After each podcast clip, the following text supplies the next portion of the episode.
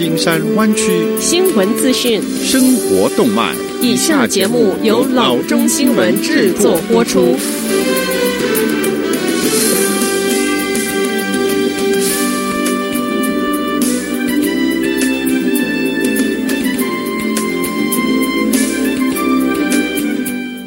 各位听众，大家好，欢迎来到老中广播电台的节目，我是君君。我们首先来关注今天的旧金山湾区地方消息。Los Gatos 一群居民一起花了两千元，在他们的街区的街道上安装了车牌阅读器，为期一年。居民说，这个举措让他们感到安心。这个 Los Gatos 的街区有标牌警告访客：你一旦进入了 Kennedy Road 附近这个街区，你们就会受到二十四小时七天的监视。这是因为十一位居民花钱安装了车牌阅读器的摄像头。有人进了我们的街区，偷了车里的东西。居民 Sherry 说，第二天的早上，我们就锁定了进入街区的嫌疑人的车。这位居民也表示，车牌的阅读器还拍到了一辆卡车带着被盗的自行车逃走的照片。Sherry 说，远景分散很稀疏，所以他们不可能同时无处不在。但与此同时，数字公民自由组织 Frontier Foundation 也感到担忧。该基金会 David Mass 表示，自动车牌阅读器是一种先进的监视技术，应该是要由警方来使用。我认为你们普通的社区团体没有接受过确保该技术没有被滥用的培训。Los Gatos 警方尚未回复置评的要求。California State Auditor 预计会公布一项为期七个月的调查细节。该调查涉及加州各地车牌阅读器适用的情况。下则消息：San Francisco 的联邦检察官周五宣布起诉一名六十四岁的男子。该名男子涉嫌多次前往越南，与年龄十一岁或十二岁的男孩发生性关系。根据起诉，在二零一五年七月至二零一六年的八月期间，San Francisco 居民 Paul Marshall Baldner 多次前往越南并进行非法性行为，其中至少两次的旅行是专门为进行非法性行为而发生的。检方说，这一些未成年人的非法性行为在胡志明市的一家酒店里进行。起诉书指控 Baldner 犯有三项以非法性行为为意图的旅行罪行和一项在外国进行非法性行为罪。检察官说，如果被判有罪，Baldner 将面临每项罪名最高三十年的监禁、终身受监督释放以及适当情况下二十五万元罚金的判决。根据 San Francisco Unified School District 的官员，Baldner 在该校区是担任代课老师，一直到二零一九年的三月。校区表示，在 Butner 任职的期间，从未收到任何有关不当行为的投诉。校区官员说，所有 San Francisco Unified School District 的雇员都必须接受 FBI 以及联邦司法部的全面刑事背景调查。下则消息：爱情是盲目的，而骗子们正在利用这一点。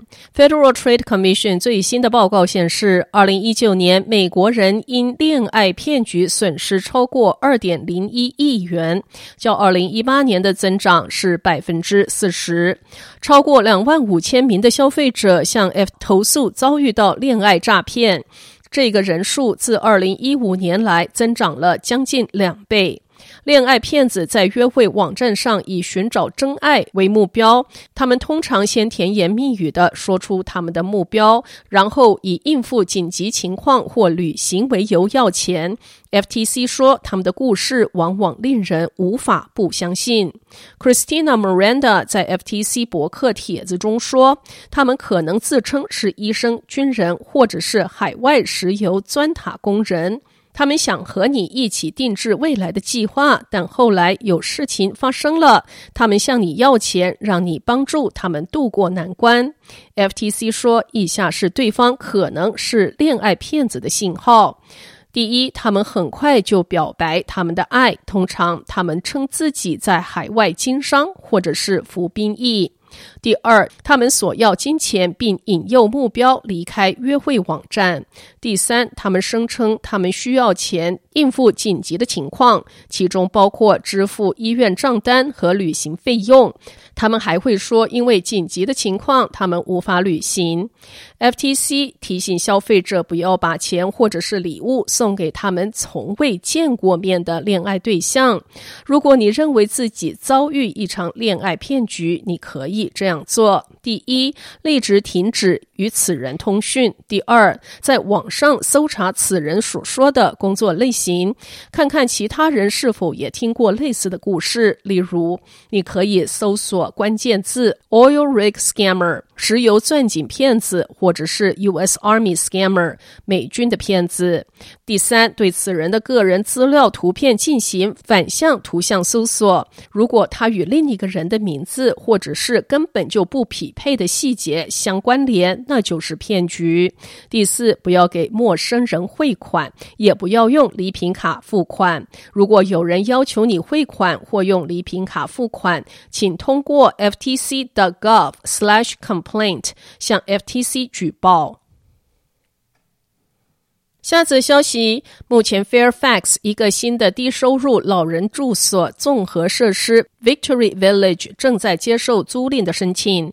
该专案计划于今年夏天启用。它位于市中心以北一英里处的两千六百二十六号 Sir Francis Drake Boulevard，有五十三套一居室的公寓，其中十一套公寓面向正从无家可归状态过户的租客。二十八套公寓面向有行动障碍的租户，其中三套公寓面向有听觉或视觉障碍的租户。申请者必须至少要六十二岁，收入不可以超过七万两千五百元，并且每户最多允许三人。申请过程由 Marine Housing Authority 管理。这一个三千五百六十万元的专案，从 Marine 的 Affordable Housing Fund 获得两百六十万元的资金。这笔钱由一百五十万元拨款和一百一十万元贷款构成。施工于二零一八年的秋季开始，选址是前 Christ Lutheran Church 以及 Cascade Canyon School 所在地。可以访问 Marine Housing Authority，了解有关申请过程的详细资讯。